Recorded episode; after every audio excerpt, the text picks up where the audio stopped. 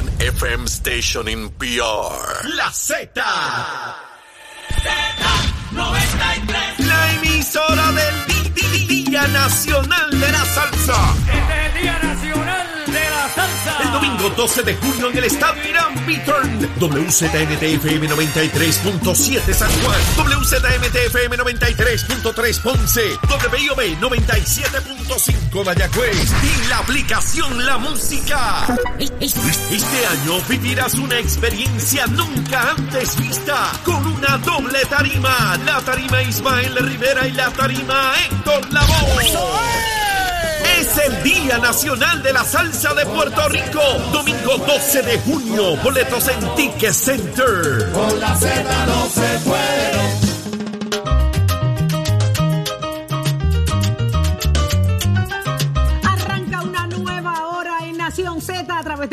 93.7 en San Juan, 93.3 en Ponce y el 97.5 en Mayagüez. Y está lista Carla Cristina. Carla, dame los detalles. ¿Cómo es esto? Saca al alcalde de Humacao, pero aspira a regresar a la posición que, que tenía antes de ser alcalde dentro de edificios públicos. ¿Qué está Así es, pasando ahí? Así es, Saudi, a su puesto de carrera, pero antes de ir a eso, buenos días para ti, para Eddie, para Jorge y para las personas que nos ven y nos escuchan a través de Z93.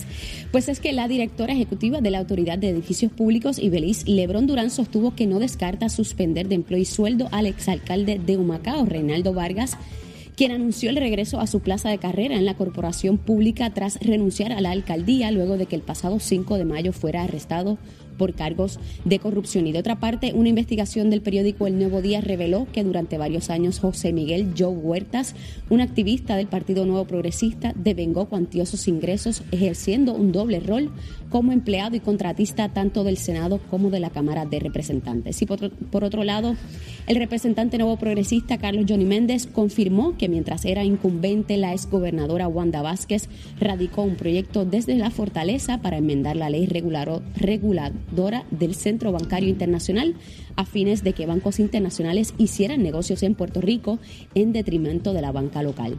Y pese a todo lo anterior, en la Asamblea Legislativa no ha prosperado ninguna de las tres medidas que ha presentado el gobernador Pedro Pierluisi para atender precisamente la corrupción. Y en temas internacionales, el gobierno de Rusia advirtió a Suecia y Finlandia que su ingreso en la OTAN no fortalecerá su seguridad y será un grave error que tendrá consecuencias. Mirada fiscalizadora sobre los asuntos que afectan al país. Nación Z. Nación Z. Por Z93. Somos su noticia. Ya estamos listos, arrancó una nueva hora. Jorge Suárez, buenos días, bienvenidos una vez más a esta hora maravillosa. Hay una preocupación bien grande de Eddie y no quiero que dejarla pasar. Porque imagínate si me está esperando. A- Adelante, Eddie, adelante. Levántate que el despertador te está velando y te agarra el tapón, sacude qué? Sacude el, el qué negro. El, el agujero, el agujero. Jorge Vamos, pórtense bien, vamos, vamos. ¿Qué pasa, Chero? Achero. Por Achero. Aquí no hay vergüenza. Aquí la pobre Carla que ha con el agujero para aquí y para abajo todo el weekend. Óyeme, ese es Fernan, Fernan, un beso para ti allá en Algorazi que se hizo parte de la poca vergüenza. Un abrazo, hermano. Un beso para ti, Fernan, gracias por la sintonía a todos los que a través de las redes sociales les encantan las cosas que pasan acá, porque somos así, somos naturales, somos como tú. Y nos encanta llevarte la buena información para que Puerto Rico esté al tanto. Jorge, Saudi, tengo conmigo al secretario general del Partido Popular Democrático y ¿Cómo está la representante Ramón? Luis Cruz Burgos, ya conectado con tú nosotros. me dejas saludar a Ramón línea. Luis. Buenos días, Claro, representante. Representante y secretario del PPD, buenos días.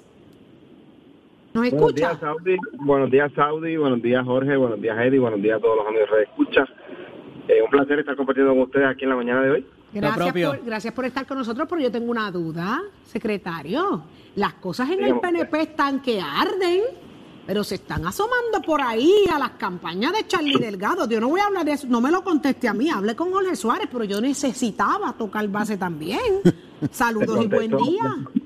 Les contesto a todos, les contesto a todos. Por favor, pues eso está que arde, Jorge. Eh, Empieza por ahí. ¿Es Ay. cierto que se puede de alguna manera salpicar la campaña de Charlie Delgado Altieri con este tema de, de los donativos en especie o donativo a algún super PAC o algo relacionado a Charlie Delgado Altieri? Pues mira, eh, Jorge, Saudi, Eddie, a los amigos de escucha, eh, los super PACs son unas eh, estructuras que se establecen a nivel político para hacer campañas a favor o en contra de alguna eh, figura, algún aspirante. Eh, lo que establece la ley específicamente es que esas estructuras no pueden tener ninguna colaboración con ninguna campaña, ninguna coordinación con ninguna campaña. Lo que hemos visto en el caso del Super PAC que estamos eh, solicitando el control electoral que investigue es que en efecto sí hubo una eh, coordinación directa entre la campaña de Pedro Pierluisi y el Super PAC que se establece eh, está bajo investigación porque hay una persona que se está declarando culpable a nivel federal que establece que eh, sí coordinó sí coordinó con eh, la campaña de Pedro Pierluisi.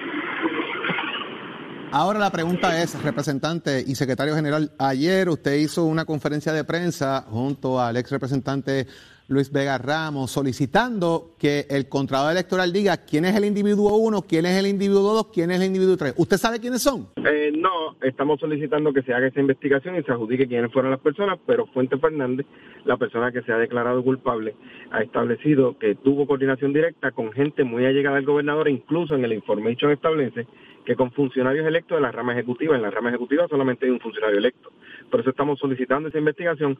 Hay unos eh, textos que se incluyen en el Information Federal y del nuevo, eh, durante el día de hoy, hay una periodista, la compañera y amiga Sandra Coto, que ha publicado que también uno de los donantes de la campaña o uno de los donantes a ese PAC estableció que tenía una coordinación directa con gente llegada al gobernador. Así que es importante que se establezca quiénes fueron los que de la campaña del gobernador directamente establecieron coordinación con el Super PAC, porque ahí estaría entonces la violación de ley.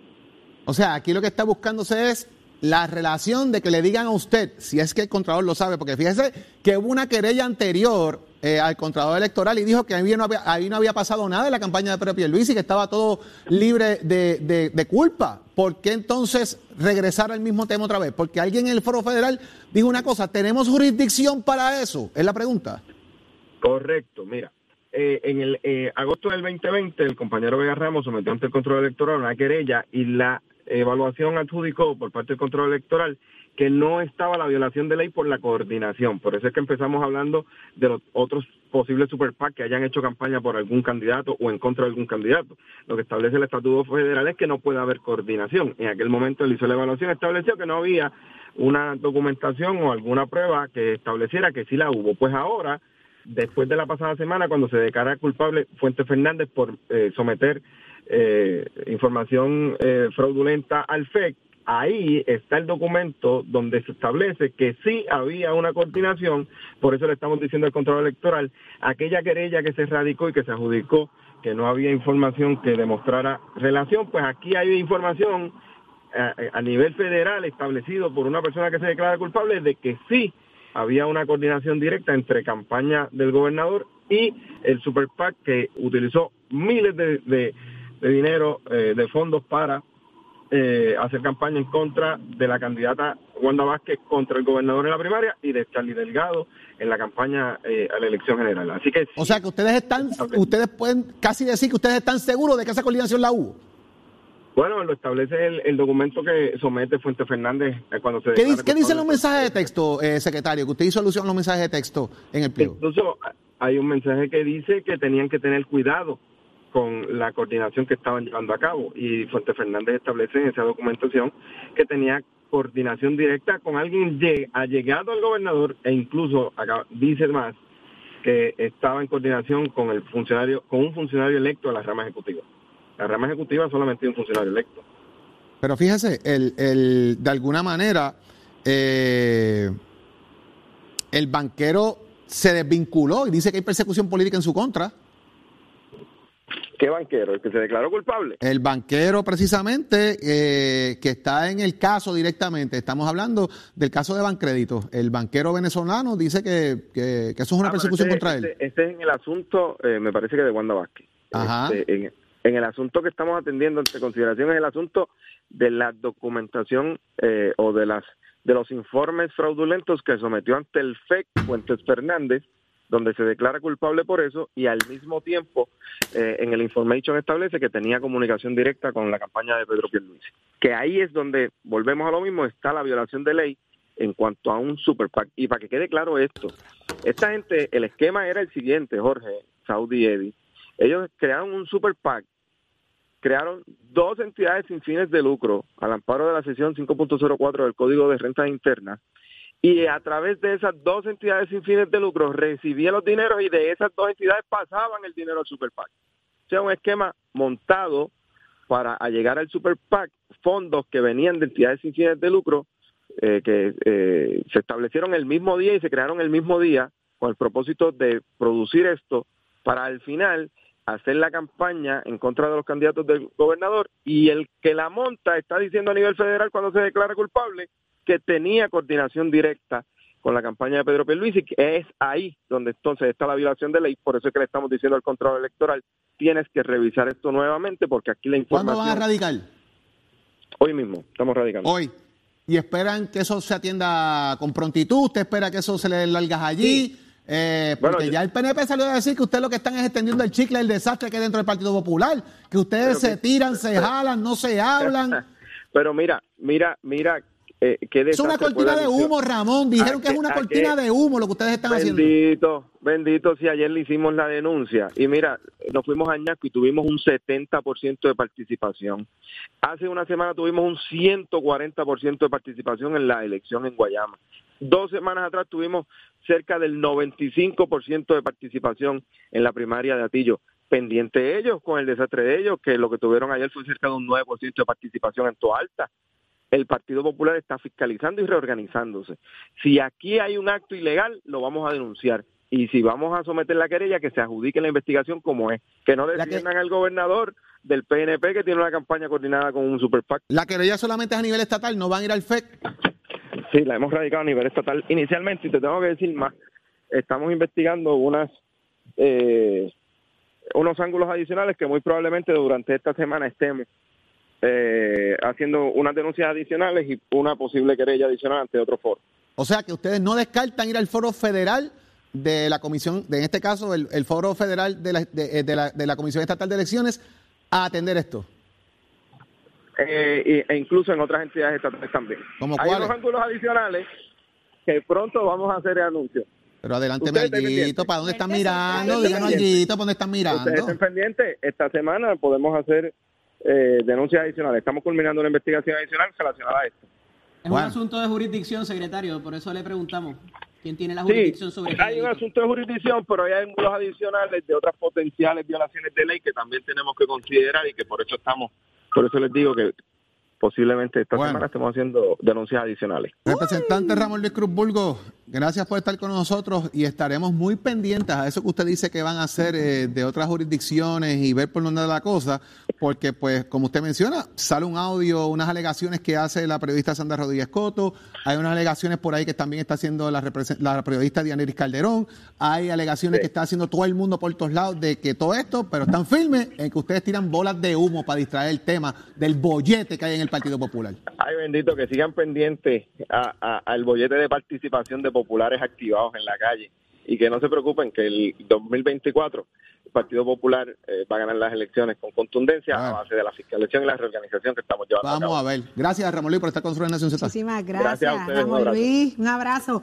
Óyeme. Sí, Mucho éxito. Eh, eh, eh, eh, tenemos un tema interesante dentro de esos audios que están, están corriendo, ¿verdad? A través de redes sociales y más adelante con el licenciado Leo Aldrich estaremos tocando eh, el alcance de estos audios, de, esta- de estas grabaciones, la legitimidad de ellas y usted pendiente, No, porque yo, no va a estar que, yo no interesante. creo que Leo quiera hablar de eso. No. ¿Qué? ¿Tú crees que no? que Ah, yo voy al Leo Aldrich. Leo Aldrich habla de frente al país. Por eso lo tenemos acá en Nación Z con nosotros y a usted le encanta, al igual que a nosotros. Pero óigame, eh, Eddie López, están flexibilizando las guías de aislamiento en la, de cuarentena por el COVID-19, así lo dijo el secretario de Salud, Carlos Mellado. ¿Qué implica esto o qué significa esto en el arroz y habichuelas? Mira, es bien interesante, Saudi, porque tanto los contagios como las hospitalizaciones han subido, pero me parece que aquí la línea en la arena que traza el secretario es decir, hay una regla para los vacunados y hay una regla para los no vacunados o los que no están vacunados con las dosis necesarias. Y se resume en que para el que esté vacunado con las dosis que le tocan y que ha podido eh, hacer hasta ahora, no tiene que haber cuarentena ante el peligro a la exposición con un contagiado o con alguien que da positivo. De esas llamadas que usted recibe al otro día, mira, anoche nos dimos unos palitos, estuvimos comiendo y salí positivo, pues sepa que no tiene que hacer cuarentena. Se hace la Sí, prueba al vacunado. quinto día de esa exposición y un monitoreo por 10 días luego de la, de la misma. En el caso de los no vacunados, tiene que hacer una cuarentena de cinco días. Eso incluye trabajo, eso incluye amistades, eso incluye salidas sociales, quédese en su casa, vaya monitoreándose los síntomas y en el caso de que tenga que ir a la sala de emergencia y demás, pues entonces procede con lo que corresponde. Pero en breves palabras, eso es lo que eh, determina el secretario. Ahora viene también el verano con los campamentos, las escuelas terminan eh, y todo lo demás, que hay una, hay un, se reduce un poco el mínimo, pero vienen las graduaciones también. Eso es así. Y recalca que no se contempla volver a algún tipo de restricción ni de los lugares públicos, ni de ningún otro tipo del asunto de las mascarillas, inclusive, por lo menos se descarta hasta el momento, pero sabemos que la tasa de positividad está alta y quizás pudiera estar un poco más alta, lo que pasa que no se está haciendo la cantidad de pruebas que usualmente se hace, así que eso pasa por ahí y hemos visto, ¿verdad? Ya en los diferentes eh, actividades, bastante, bastante gente contagiada por ahí. Bueno, esto, esto suaviza un poco el tema, ¿verdad? Y el asunto de la presión que ejerce todo lo, lo relacionado al COVID eh, socialmente, ¿verdad? Porque estamos todavía metidos en esta incertidumbre y en esta nube de que, ay, ¿qué se puede? ¿Qué no se puede? ¿Cómo están los números? ¿Cómo está la, la- la- los por- el porcentaje? Pero, eh, ¿verdad? Dentro de, la- de la paz que trae esta, esta flexibilización eh, al asunto del COVID, eh, me alegra saber que eventualmente estaremos escuchando de la misma fuerza e importancia otros asuntos de salud del país que también son importantes y merecen portadas y merecen también ser tocados y atendidos por el Departamento de Salud con igual premura como la situación del centro médico, el cardiovascular, entre otros asuntos, señores. Y esto lo traigo a colación. En el fin de semana eh, me llega una, una información, un reclamo a gritos de una joven eh, pidiendo ayuda porque su mamá está eh, presentando un sangrado craneal también. Ah, lo vi en las redes sociales, Tenía eh, la situación de que no quería ser admitida a Sí. su mamá en ninguno de los hospitales. A mí me rompe el alma, logro comunicación con ella, me puse a disposición y finalmente eh, fue recibida en centro médico eh, para ser atendida. Así que esto es una más de las muchas situaciones que siguen ocurriendo en el país. Es el tema de, lo- de lo- de los sangrados, es el tema de mil, mil condiciones de salud que merecen ser atendidas también y merecen la atención del secretario que sabemos que ha estado cargado en los últimos años con toda la situación del COVID. Así Ya, que... en- entre otras cosas rápidas, hoy se abren las compuertas en el PNP, en Aguadilla y en, en y en Humacao. ¿Cómo? Inician la erradicación de Para candidatura presentar la- para sustituir al alcalde, que es el día 12 de junio, que van ellos a celebrar la elección general para escoger el nuevo alcalde, pero hoy se inicia la erradicación de candidaturas de los interesados y ya he visto por ahí en las redes sociales, ya en Humacao hay Ocho. ocho interesados. Ay. ¿Cuántos radicarán o pasarán el crisol de las comisiones evaluadoras en el PNP? Veremos al final. Pero hay algo más importante ese día, Jorge. Así ese día, el 12 de junio. ¿Sabes lo que es el 12 de junio? El. Día Nacional de la Salsa Salsero. Llegó el tu día. Día Nacional, señores, usted agarre a tiempo su boleto para que se goce la cantidad de artistas salseros de la mata que se estarán presentando en el Irán Bithorn. Y todavía, ¿sabes que crearon un área VIP donde usted puede estar con... Hay 3.000 sillas allí disponibles. Yo no sé si queda algo. Usted arranque y llame a TCPR porque hay hasta sillas para que usted se lo goce sentadito con no una, dos tarimas. Se baja una orquesta e inmediatamente sube la otra. Así que no hay que esperar. Aquella tarima no se va a detener en ningún momento. La música será constante.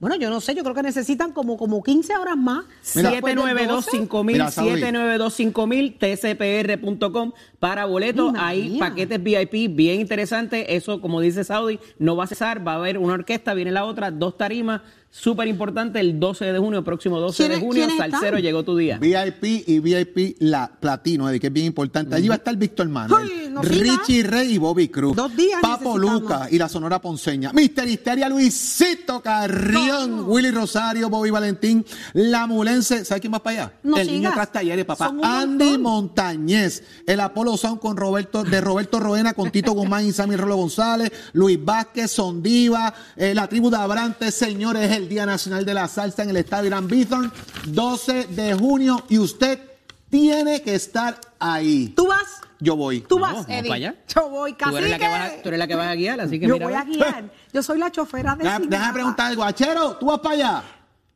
Muchacho, estoy apuntado hace rato ya. Más te vale, papi. Es que sin ti, ese es que sin ti eso no es lo mismo. No es lo mismo. Usted es parte de los pilares del Día Nacional de la Salsa. Jorge Suárez va a treparse en la tarima y va a bailar como Roberto Roena lo solía hacer, así que tiene, Mira, no se puede Juliana, eso. eso. Juliana, Juliana, la mejor bailarina de salsa público de este país. Eh, te reto, mamá, voy a tenerme tres pasos allí. Qué vergüenza, yo retando a Juliana. ¿Seré yo atrevida? ¿Seré Sí, yo atrevida? Lo soy. Sabemos que estás cogiendo clase con Sonja Cortés y que te está poniendo el día Qué en esa mal, este movida. concursito con Sonja. Pero mira, Tato, tú le metes a la salsa, Tato. Claro que sí, yo soy tremendo bailarín, se la dejo caer y de qué manera, y a la percusión también, pregúntale al hombro. Mira, dame una sacudida de hombro ahí. Ahí, mira. Adiós. Se la tiró. No, no, mami. Yo Yo, llevo bailo tres y de qué manera. esto. Sí, ya usted sabe cómo es eso, con acheito seguida para esa tarima. Déjeme decirle para todos ustedes, ya compré la flatbed que vamos a usar para el Día Nacional de la Salsa, porque vamos a coger una jastra que nos van a llevar ahí en camilla todito, incluyendo a Mua. Así que ya no lo sabes. Tú no bebes. ¿Ah?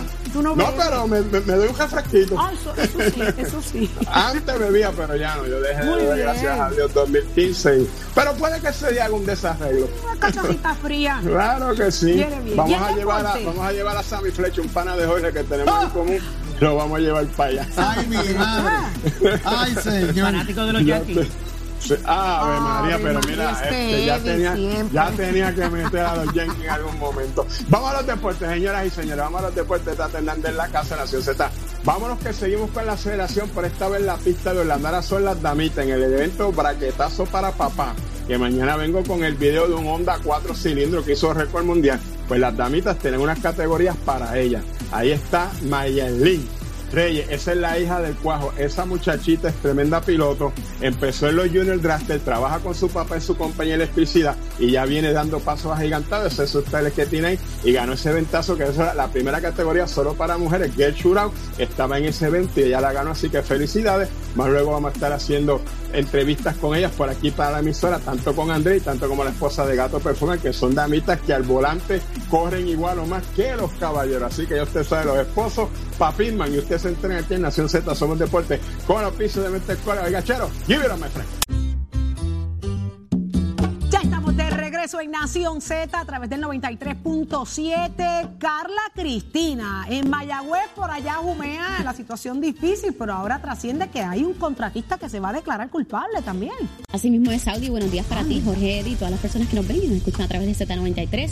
Pues se trata del contratista Roberto Mejil Tellado, quien solicitó a la Corte declararse culpable por su participación en el fraude de inversiones cometido contra el municipio de Mayagüez y por otra parte el Departamento del Trabajo y Recursos Humanos y la organización Women Who Lead firmaron una alianza colaborativa para iniciar el primer estudio sobre la inclusión de la mujer en la fuerza laboral. Y en otros temas, a partir del 19 de junio próximo entrará en vigor el nuevo reglamento de condominios del Departamento de Asuntos del Consumidor que ofrecerá un trámite expedito de ciertos tipos de controversias bajo la ley de condominios. Y en temas internacionales, el G7, que reúne a las principales economías del mundo, advirtió que la guerra en Ucrania está agravando una crisis alimentaria y energética global que amenaza a los países pobres y señaló que se necesitan medidas urgentes para desbloquear los depósitos de grano que Rusia retiene en Ucrania. De frente al país, como nos gusta a nosotros, pero a usted le encanta y por eso sintoniza Nación Z desde las 6 de la mañana. Y es que está con nosotros el licenciado Leo Aldrich, muchos temas, muchas cosas para hablar con él. Así que muy buenos días, licenciado. Saludos, Leo. Buenos Días, días Leo. para ti, Saudi, Eddie, Jorge y toda esa gente buena que nos escucha todos los días a través de Nación Z. Un placer estar con ustedes. Usted es litigante del Foro Federal y esta situación de Wanda Vázquez, con la que comenzamos desde las 6 de la mañana hablando, nos tiene a todos haciéndonos muchas preguntas. Entre ellas, ¿pudiera entonces, en efecto, ser en su residencia eh, la gobernadora Wanda Vázquez, ponerle las esposas, ver el drama que implica, ¿verdad?, todo este tipo de, de- situación o evento. Pero la estrategia legal sigue siendo un tema de sumo interés. La manera en que se están manejando públicamente los abogados de, de Wanda Vázquez llama la atención. Vemos cómo ampliamente hablan del caso, algunos pudiéramos llegar hasta pensar, como en mi caso, de que se están revelando hasta las estrategias públicamente. ¿Me equivoco, licenciado Aldrich? No, eh, tienes razón en varias de las cosas que han dicho. Es muy probable que en efecto arresten a la exgobernadora. Eh, así lo ha anticipado su equipo legal. Incluso han dicho que, que, en cualquier momento esperan que, que sea arrestada.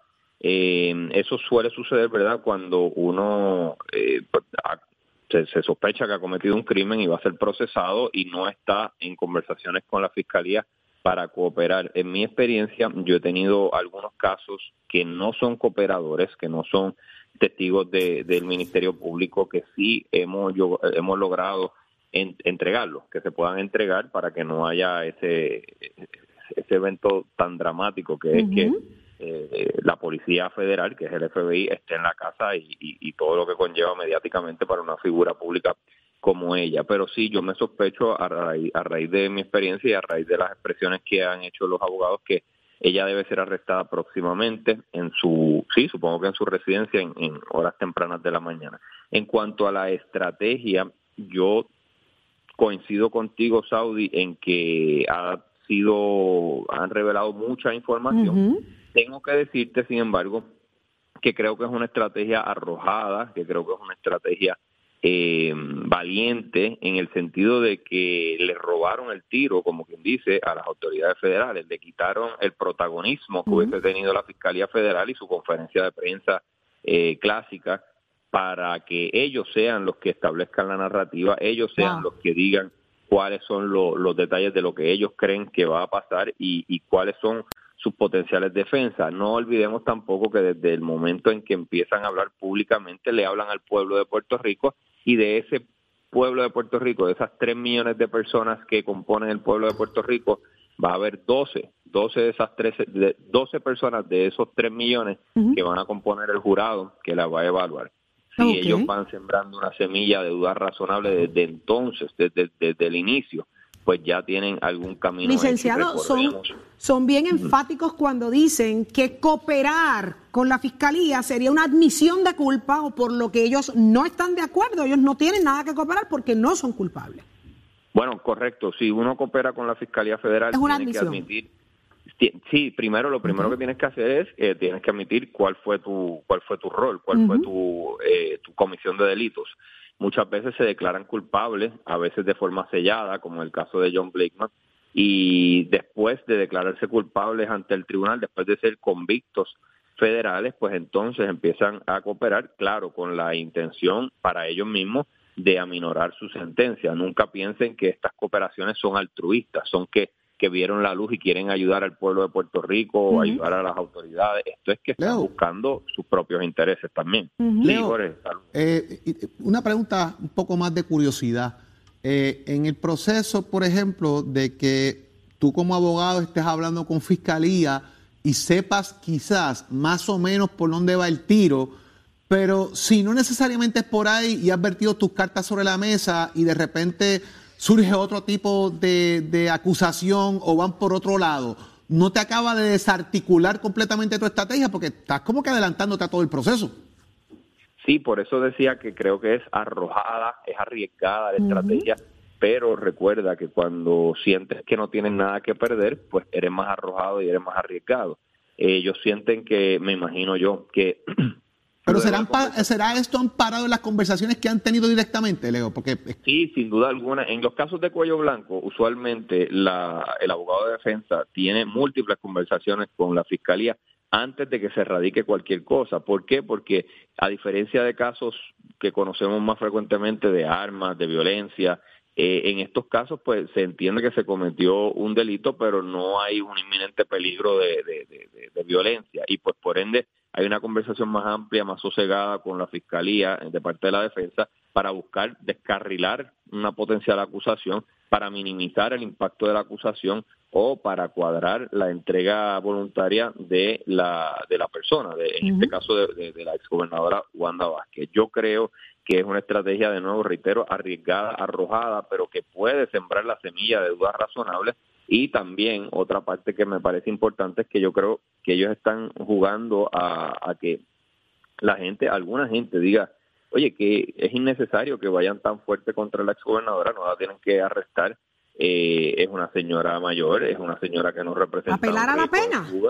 Eh, sí, están jugando un poco, yo creo que a que, a que algunos sectores del país le cojan pena y que eso tenga un efecto también cuando vayan ante el jurado o incluso cuando haya una negociación. Los abogados hábilmente han dicho que no están eh, buscando una negociación y yo lo entiendo eso en este momento, en esta fase, eso es lo que tienen que hacer, pero recordemos que el 98% de todos los procesamientos criminales federales, 98, es decir, uno de cada 49 de cada 50 procesamientos criminales federales acaban en un acuerdo de, culpabilidad, en una alegación preacordada, muchas veces favorables para el implicado, pero recordemos que eh, em, lo más común es que se trancen estos casos en el caso. ¿Será, ¿será Wanda más que ese 1%? Ay, Virgen, como, lo llevan. podría ser. Tiene derecho a ello, ella, ella, tiene el completo derecho a ello, tiene completo derecho a, que se le presume inocente, a que, a que se le juzgue por un jurado y a que no y a que le tengan que probar todos los cargos más allá de toda duda razonable. Ella tiene derecho constitucional a eso y nadie se lo puede quitar excepto ella misma. Leo, en sucesos recientes hemos visto donde mandos medios o personas allegadas se declaran culpables y con eso termina la investigación o no pasa nada con los mandos altos. Parecería que de la entrevista que hubo con eh, los abogados de la, de la exgobernadora, ellos tienden a indicar que una de las estrategias va a ser que personas allegadas fueron los que tuvieron que ver con esto y no necesariamente ella. ¿Cómo ves este tipo de defensa? De decir, era la gente que estaba cercana a mí, que estoy decepcionada y no, ¿verdad? No necesariamente yo tenía el conocimiento. ¿Eso prosperaría con lo que sabemos hasta ahora? Bueno, eso es lo que le corresponde hacer a la defensa. Tienen que sacar de la conspiración, sacar de la actividad electiva a su clienta y tienen que ellos no están diciendo que el evento no sucedió, no están diciendo que el crimen no sucedió, están diciendo que fue cometido por otras personas y no por su clienta. Así que me parece que esa es la estrategia y como decía Saudi al inicio de su intervención, han dejado ver sus cartas. Para bien o mal, lo sabremos quizás en un año, año y medio, dos años, porque este proceso rápido no va a ser si es que va a juicio. Eh, si, si, es que en efecto ya va a juicio y se convierte en ese 2% de los, de los Digo, lo traigo porque parecería que ella participó de ciertas reuniones, activamente fue, ¿verdad? Este, y se reunió con las personas, no necesariamente para delinquir, pero eh, cada vez como que se hace menos probable de que esto surgió por debajo y que no necesariamente llegara al conocimiento que ella pudiera tener. De acuerdo, y otra defensa que han adelantado es que, eh, ¿verdad? El quid pro quo eh, es porque le hacen unos acercamientos a cambio de que ella vote a ciertos funcionarios eh, creo que una de las defensas también que ella, los abogados han anticipado es que ese funcionario era de libre remoción y que se le había removido la confianza por otras razones ajenas a este asunto.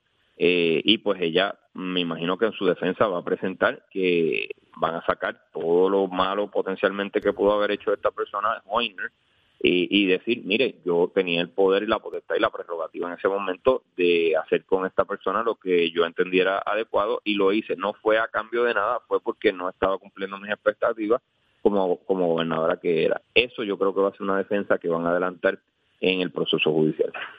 Licenciado, en otros, en otros temas también ha trascendido en el día de hoy unos audios por parte de la periodista Sandra Rodríguez Coto en la que se alega, estos audios demuestran que en efecto el empresario Ricky Castro corroboró en el rol de Guillermo, eh, ¿verdad? Con unos audios que, se, que, comienzan a ser de mucho interés público. Eh, estos audios pudieran eh, ser admitidos en el foro federal o estatal en este proceso basado en que son audios eh, tomados alegadamente eh, por estas personas o son audios que pudieran ser tomados como parte de la investigación federal. Queremos aclarar eso. Estos, estos audios, si fueron tomados, ¿verdad? Desde la privacidad de que yo estoy hablando con Jorge, yo lo grabé. ¿Ese audio es admitido en el foro federal o estatal? Pues mira, lo que está prohibido penalmente en Puerto Rico es la es grabarte sin tu consentimiento telefónicamente. Eso no se puede usar en el foro estatal. Eh, eh, bueno, es, pena, eh, tiene una penalidad legal el que si, por ejemplo, tú me llamas, Saudi, y estás hablando conmigo por teléfono, yo te grabo sin tu consentimiento. Eso es un delito menos grave que puede enfrentar hasta seis meses de prisión. Ahora, yo no, yo no tengo el detalle de, cómo fueron estas grabaciones. Y apenas está rompiendo eso. No sé si fueron telefónicas, no sé si fueron en, presenciales, no sé si fue como parte de una investigación y la persona estaba alambrada y es parte de un título 3. Título 3 es el, la sección legal que a nivel federal permite este tipo de intervención telefónica. O sea que no sé si esas grabaciones fueron tomadas con el aval de un juez federal, si fueron presenciales, si fueron un informante que estaba grabado. Va a depender de las circunstancias en que se hicieron esa, e, esas grabaciones, las circunstancias particulares que se va a determinar si es admisible o no. Pero la realidad es que si esa información se quisiera usar en algún proceso judicial, lo que se hace es que se llama a la persona y se le pide que, que, narre lo que pasó. No, no, no, no, me, no, no estoy hablando de este caso en particular, pero si alguien, sí, exacto, si las autoridades quieren consignar algo, lo que hacen es que traen a la persona con conocimiento, la sientan a declarar ante el gran jurado o ante el, jurado si se trata de un proceso judicial y esa persona dice lo que aconteció. Si lo negara, pues ahí podrían confrontarlo con eh, lo que se llama evidencia de impeachment, evidencia de confrontación, que es para mostrarle que si está negando algo y existe, pues lo, confrontan y, le, y, le, presentan con la, con la verdadera evidencia. Y de no ser admitido, ¿verdad? Este tipo de audio, por la, obviamente estamos hablando a medias porque desconocemos, como bien usted explica, la, notoriedad de dónde proviene el audio, pero un audio como este, ¿verdad? Pudiendo validarse que en efecto no está alterado, no está editado, que eso se verá eventualmente, pudiera dañar o, esto aporta a, a, la investigación pública, a nivel público, independientemente sea admitido o no. Bueno, e, esa es una gran pregunta porque estas batallas se dan en dos canchas. Se da en la cancha de la opinión pública y en la cancha de la de la corte como tal. Y las reglas son muy distintas en una y otra. La, hay un formalismo en la corte que requiere que las cosas que se vayan a presentar tengan eh, sean, sean este confiables, fieles y confiables. Exacto, sean confiables, gracias Eddie. Y, y un grado de confiabilidad muy, muy alto. Eh, a nivel de la opinión pública pues es un poco más distinto porque se permite ¿verdad? lo que lo que se hace en los periódicos todos los días esta persona dijo esto esta fuente indicó aquello que es información muy valiosa pero no necesariamente va a ser del grado de confiabilidad de tal nivel que sea admisible en corte así que sí Saudi eh, afecta eh, la percepción pública no hay duda de eso afecta la opinión pública y eso sí puede tener un efecto en el proceso judicial porque de nuevo las tres millones de personas que componen la isla de Puerto Rico eventualmente pueden ser llamadas a participar o en un gran jurado, que es el que decide si se acusa a alguien o no, o en un jurado de 12 personas que determina si alguien acusado es culpable o no culpable. Así que esas dos canchas donde se juegan estos, estos eventos a veces se, se cruzan, a veces están hilvanadas y tienen unas que ver con la otra, no hay duda de eso. y las autoridades federales lo saben muy bien porque utilizan esas conferencias de prensa para informar y ahora hemos visto que los abogados de defensa de Wanda Vázquez le, le han, han decidido hacer lo mismo y han utilizado eh, el foro de la opinión pública para, para adelantar su mensaje. Ponte al día. día. Aquí te informamos y analizamos la noticia. Nación Z por, por, por Z93.